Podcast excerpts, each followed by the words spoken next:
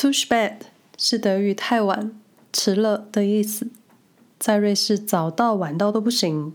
如果听到有瑞士人这么对你说，应该就是你们不会有下一次的见面。大家好，我是 an 九零一个八辈子都没想到会搬到瑞士定居的人。为了担心第一次收听节目的朋友会觉得走错地方，不免俗要来说明一下这个 podcast 的风格。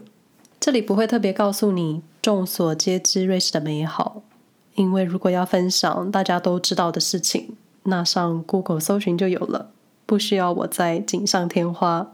可能听完节目之后，会有一种怎么跟我心里想的瑞士不一样？就是你没有走错地方。这个 Podcast 分享我在瑞士的适应生活，一些文化体验，一点点异国婚姻，还有不是那么负责的瑞士环境人文观察。希望各位听完节目会有自己的收获。多少可以给各位一些在瑞士或是海外生活旁门左道冷知识。也许你们对瑞士会有新的想法，也许对海外生活有不一样的画面，也许也许很多也许，也许不合你的胃口，但也没有关系，因为如果大家都一样的话，这个世界就太无聊了。而且你的生活或是我的生活各有自己的样貌，大家都不一样。但是还是谢谢你们愿意按下播放键听到这里。如果我在客观的事实陈述有误，欢迎各位到 Instagram 私讯告诉我，我会非常感激。在正式进入主题之前，需要在需要跟在 Apple Podcast 上的朋友们致歉，感觉我每次都在为这件事情道歉。真的是因为我看不到所有在 Apple 上的评论。我尝试使用一号 iPhone 看的评论只有一个，然后换了二号 iPhone 就出现其他的评论。接着我用 iPad 看的时候，是什么评论都没有。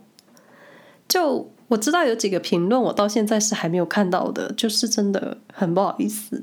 但还是希望你们能够留下四星、五星评价，如果你们喜欢这个节目的话。有任何评论或是想法，都可以到 Instagram 私讯给我，我都会看，有时间也会回。这几天看到去年十一月的评价，真的有点久了，是来自香港的听友 Yek Wong，希望没有把你的名字说错。你说希望你多说些你的个人生活状态还有体验。首先，先谢谢你的留言。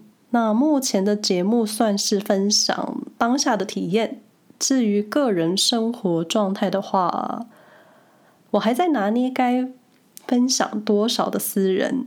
不过可以发了我的 Instagram，因为我的现实动态根本就是我的日常说辞。有时候我觉得我自己好像分享太多，就你可以先参考看看。就是，总之希望你还继续收听这个节目，因为我终于看到你的评论了。今天想分享。瑞士的时间，或是时间之于瑞士给我的感受以及我的观察。一直以来，大家遇上瞧不出时间的时候，都会说：“我哪来的美国时间？就是没有多余的时间来做一些事情。”但住在瑞士这些日子，我现在觉得大家可以改口说：“我哪来的瑞士时间？”因为一直以来，时间跟瑞士一向是绑在一起的。像是只要提到瑞士，就会立刻想到顶级钟表工艺，还有瑞士永远不会误点的火车，以及瑞士人讲究守时，特别爱规划三个月后的各种大小事。总觉得不光是瑞士人，连住在瑞士的人都莫名会被时间观念制约，或是因为时间而改变自己的行为。时间对瑞士德语区的人来说非常重要，当然不是说对其他语区的人来说不重要，而是我觉得住在德语区的瑞士人或是瑞士住民，对时间观念不自觉会生成难以形容的执着。会想讨论时间，一切都是因为先生一年前开始申请瑞士护照，申请瑞士护照你要缴一大堆的钱。真的在瑞士准备各种文件，或是任何有形无形事物的入场券，你都得花上一笔钱。当然，申请护照你需要准备很多文件、考笔试，还有最后一关的面试。通过层层关卡，你才能拿到瑞士护照。而最后一关的面试，我们的市政府安排了一个非常奇妙的面试报到时间，晚上八点二十五分。你没有听错，八点二十五分，而且还是晚上。到底哪一国政府单位会跟你约晚上碰面的？应该只有瑞士，而且是八点二十五分，八点二十分不行，八点三十分也不行，就是八点二十五分。而且先生说，他八点二十三分抵达的时候，接应的人员就在门口等了。这个我曾经听说过，瑞士人会跟你约个什么几点四十六分呢、十三分一样毫无道理的数字。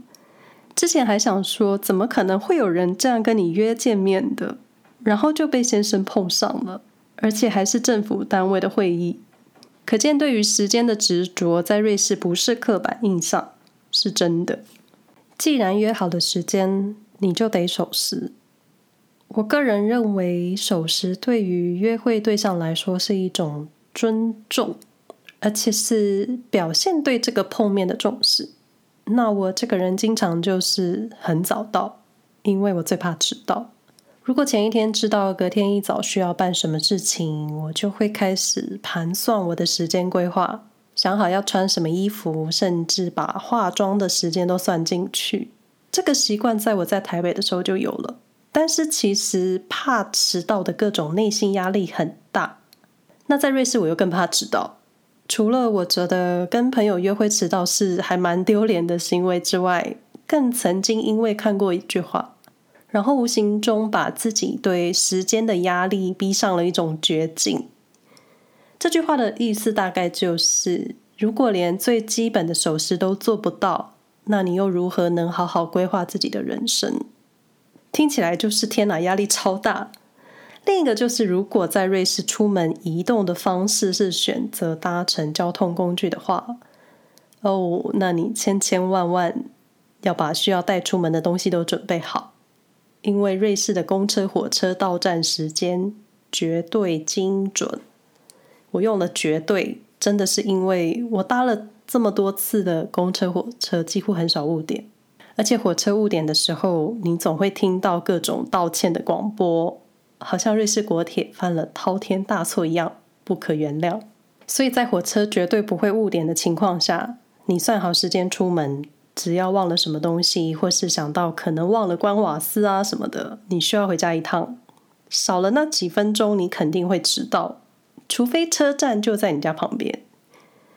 而且瑞士国铁 sba 的 App 向来提供使用者最短、最快速的搭乘方式，以至于转车换车，乘客可能都没时间抓空档去洗手间，如此精准。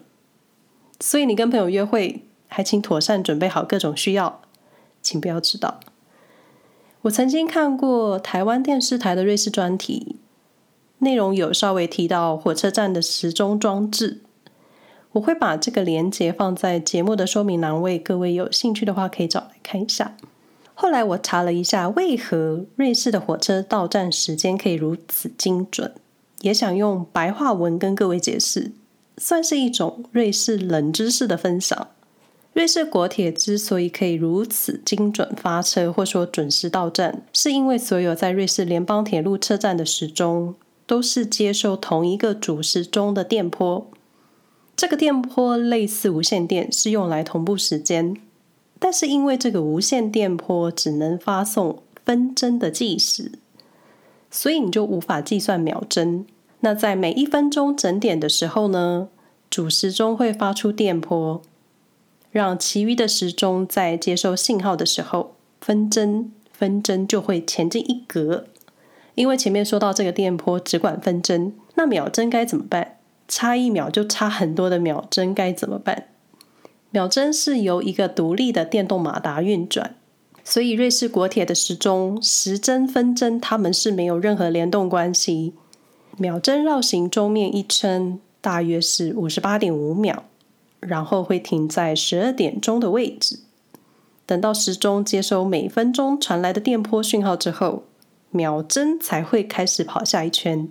举例，十一点五十九分第五十八点五秒的时候，秒针已经走到了十二点钟的位置，它会稍微停一下，等到分针收到分钟的电波讯号之后，它们才会一起运作。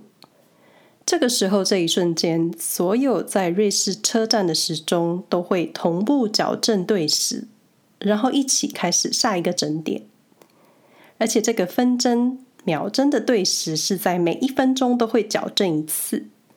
所以在整点的时候，瑞士全境国铁车站的时钟会一起对时，感觉很像大家一起齐步走。只是这个瞬间很短很短，但是差一秒就会差很多。累积很多很短很短的一秒就会误点，用这种大家统一对时的步骤来确保火车准点发车，有一点像是偷偷提早发车，火车就会准时到站离站，好像有点偷吃步。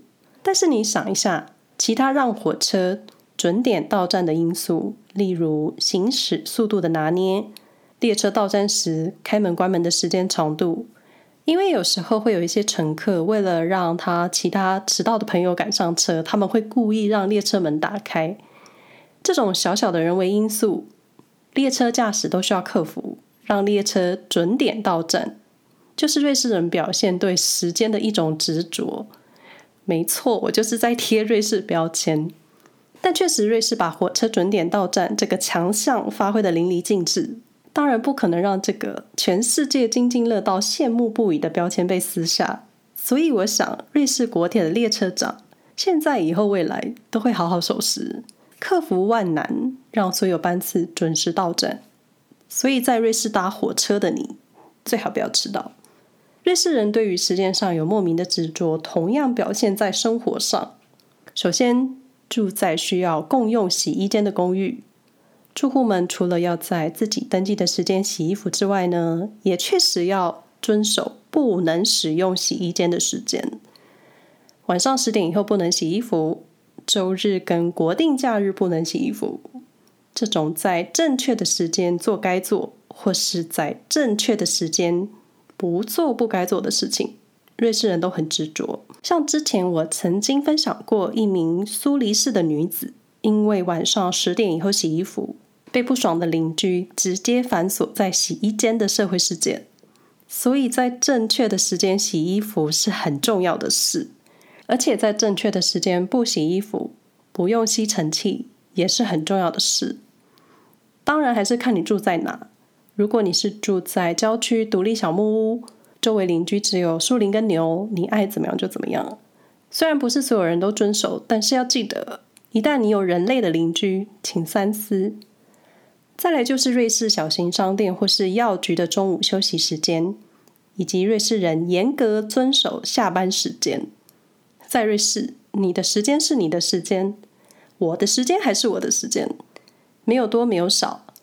表定几点午休，店员就会准时按灯关门，然后消失在店里。几点关门打烊更是大事。通常在二十分钟之前，店员会把店外的花车或是促销的推车推进室内。我记得刚搬到瑞士的时候，在一个悠闲的周六下午，在阳光下散步到小镇的闹区，在快四点半的时候踏进一间药妆店。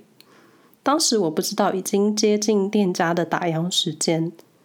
就是踏进门的瞬间，被看起来很惊恐、比手画脚说着我还听不懂的德语的店员吓一跳。下意识我就是赶快离开店家。后来才发现是快打烊了。瑞士店家开店营业也是非常准时，是你可以信赖的事情。同样的，也因为营业的时间，所以平日你需要赶在晚上六点、七点，甚至有些店家营业到八点，在打烊之前去做当日最后采购。或是周六国定假日前几天就先准备好假日会需要的食物，因为周日所有的商店都不会营业，假日前一天有些商店还会提早打烊。购物囤积物资都需要规划，很瑞士，感觉就是无时无刻都要想好你该做什么，或是接下来的日子该怎么走，就觉得心很累。不过也让我想到另外一件事，就是先生曾经跟我分享他在工作上遇到的事情。他工作的产业属于 IT 产业，所以很多时候会需要到瑞士各地出差、开会或是主持研讨会什么的。那当然，现在因为疫情，这种活动都改线上或是另外线录影。之前他有好几次都是一早开车到西瑞士，然后会议结束之后又开车回到苏黎世。这种会在车上耗很多时间，可能遇上塞车，你就会晚回家的事情，他当然没有问题，因为在我看来，他根本就是没有下班时间的人，这点非常不瑞士。然后同样的事情发生住在西瑞士的他的客户，因为当时有个会议在苏黎世。评估下来，当天来回没有问题。可是瑞士客户拒绝了，原因是开完会之后回到西边，他没有办法赶在五点三十分钟前回到家。明确的指出五点三十分需要回到家，如此执着。你说这是瑞士人爱家顾家的表现，我没有意见。但是因为工作需要晚一点到家，真的有这么严重吗？有，因为这里是瑞士。你的时间是你的时间，我的时间还是我的时间。认真工作就在工作的时间认真，其他会牵扯到下班时间的事呢？许多瑞士人会考虑的。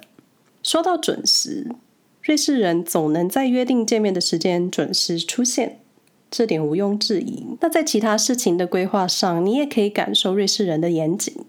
当然，每个人都无法精准拿捏抵达的那一分钟或是那一秒。所以一般都会稍微早到，大约在五分钟以内。可是超过十分、十五分钟的迟到，应该就是很严重的事情。我自己曾经有一个很不愉快的等待经验，不过对方是台湾人，我算是非常准时的人，迟到的几率很低。就算会迟到，我也会跟朋友说一声。那一天我等了朋友，碰面的地点在他办公室附近。朋友有个工作项目，非得要完成才能离开。然后我等了快一个小时，因为工作需要而延迟，我可以理解。但是后来他临时带了朋友来，整个晚上都是他们在聊天。我算是还蛮能忍耐，不过现在讲出来算不算是马后炮，我不知道。几年前还不懂得低质量的社交是很伤身的事情，因为那天碰面之后感觉很差。所以后来，只要让我不舒服的社交经验，或是让我会尴尬的人事物，我都倾向那干脆不要再见面好了，就是如此消极。但确实每个人的时间有限，如果要把时间浪费在等待，我宁愿不要碰面。好，有点扯远。但是到底为什么瑞士人能养成准时的习惯，或是对于守时如此执着，至今还是个谜。但在几次东奔西走之后呢，我发现，在瑞士要到一个地方，几乎没有一个所谓的直线距离。很多时候，你需要翻山越岭才能到达目的地，因为瑞士真的很多高高低低的山，加上火车准时到站，也很冷酷的准时离开，你不得不准时。但是早期没有火车的时候，瑞士人如何还能养成守时的习惯呢？有一种说法，就是因为瑞士就是被高高低低的山切开，所以瑞士人要见远方朋友就要算好时间。而且你有没有觉得，经常就是住最近的人最容易迟到，往往最准时的人都是住很远的那一个。我想这也可能可以用在瑞士人身上，因为瑞士的山脉小丘真的很多，加上境内又有一堆湖泊。每次移动都是困难重重，可能因为这样子，自古以来大家都养成守时的习惯。这也反映在农业为主的瑞士，因为如果你无法准时播种、插秧，你就无法准时收割，结果就是你什么都会没有。所以时间观念对瑞士人来说是一种神圣不可侵犯的事情。我跟先生曾经参加一个瑞士朋友的生日会。因为那天是朋友四十岁的生日，所以庆生会上邀请了他的很多朋友来，连寿星爸妈都来了。然后我跟先生迟到了，不想解释迟到的原因，但是我们就是迟到了。抵达的时候，寿星正好在餐厅外的花园致辞完毕，然后宾客陆续进入餐厅。我跟先生因为迟了，所以算是最后一组客人踏进餐厅。正好经过寿星爸爸的时候，我听到他用一种很严肃，但是音量足以让经过的我听见，说 “too bad”。我一直到现在印象都很深刻，因为记得刚抵达现场的时候就已经看到他面有菜色。你给瑞士人一个迟到的印象，感觉就是一种被判隐形的无期徒刑。当然，我跟先生还不是最晚到的，也不是说比谁晚，就是在瑞士也不是所有人都守时啦。就是就跟住在瑞士不是所有人都有钱一样，也有贫穷线下的瑞士住民。只是瑞士德语区的人真的比较少迟到吧。然后寿星爸爸那句 “zu spät”，到现在都还在我的脑中出现，觉得是噩梦。守时固然是一件好事，但瑞士人经常把时间管理这件事情放得很重，或者说因为重视时间，所以很多行程都会提早安排，不轻易修改。因为一改，很容易牵一发动全身，在很多时候就会显得很不弹性。所谓的井然有序，很多时候是另一种强迫症吧？感觉这种人内心压力很大，因为我也是。只要有约，我都会把时间空下来，可能几乎就是当天只做跟朋友见面这件事。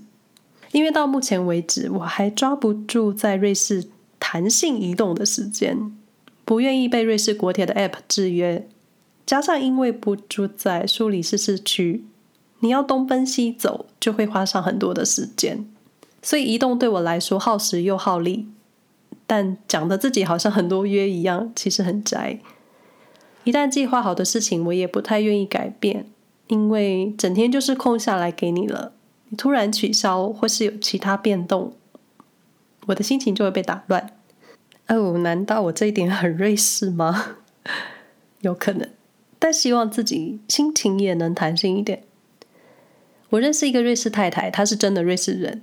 她做菜或是做面包的时候，准备材料真的是一克糖都不能少，也不能多，就是真的按照步骤去执行。因为他说不这么做的话，他不知道怎么做菜。感觉就是人生需要各种精准，但是精准的人生真的就会过得比较舒服吗？我没有答案。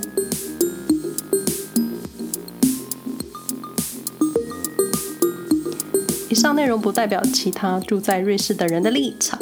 内容提到的瑞士人也是我身边的瑞士人，他们也不能代表所有瑞士人。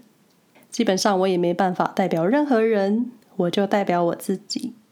瑞士生活没有攻略 Podcast 节目都是随机找一个偶数日期上架。不想错过节目的朋友，可以到 SoundOn、Spotify、Apple Podcast、Google Podcast、KK Bus 按下订阅或是追踪。如对节目内容有任何想法，或是有想要跟我说的话，可以到脸书、Instagram 搜寻安乔林。Apple Podcast 可以留下你们的星星评价，但是留言基本上我是看不到的，我也不知道怎么回事。但你们怎么方便怎么来，没有留言也没有关系，各自开心就好。再一次感谢你们的收听，那我们下回再说喽，拜拜。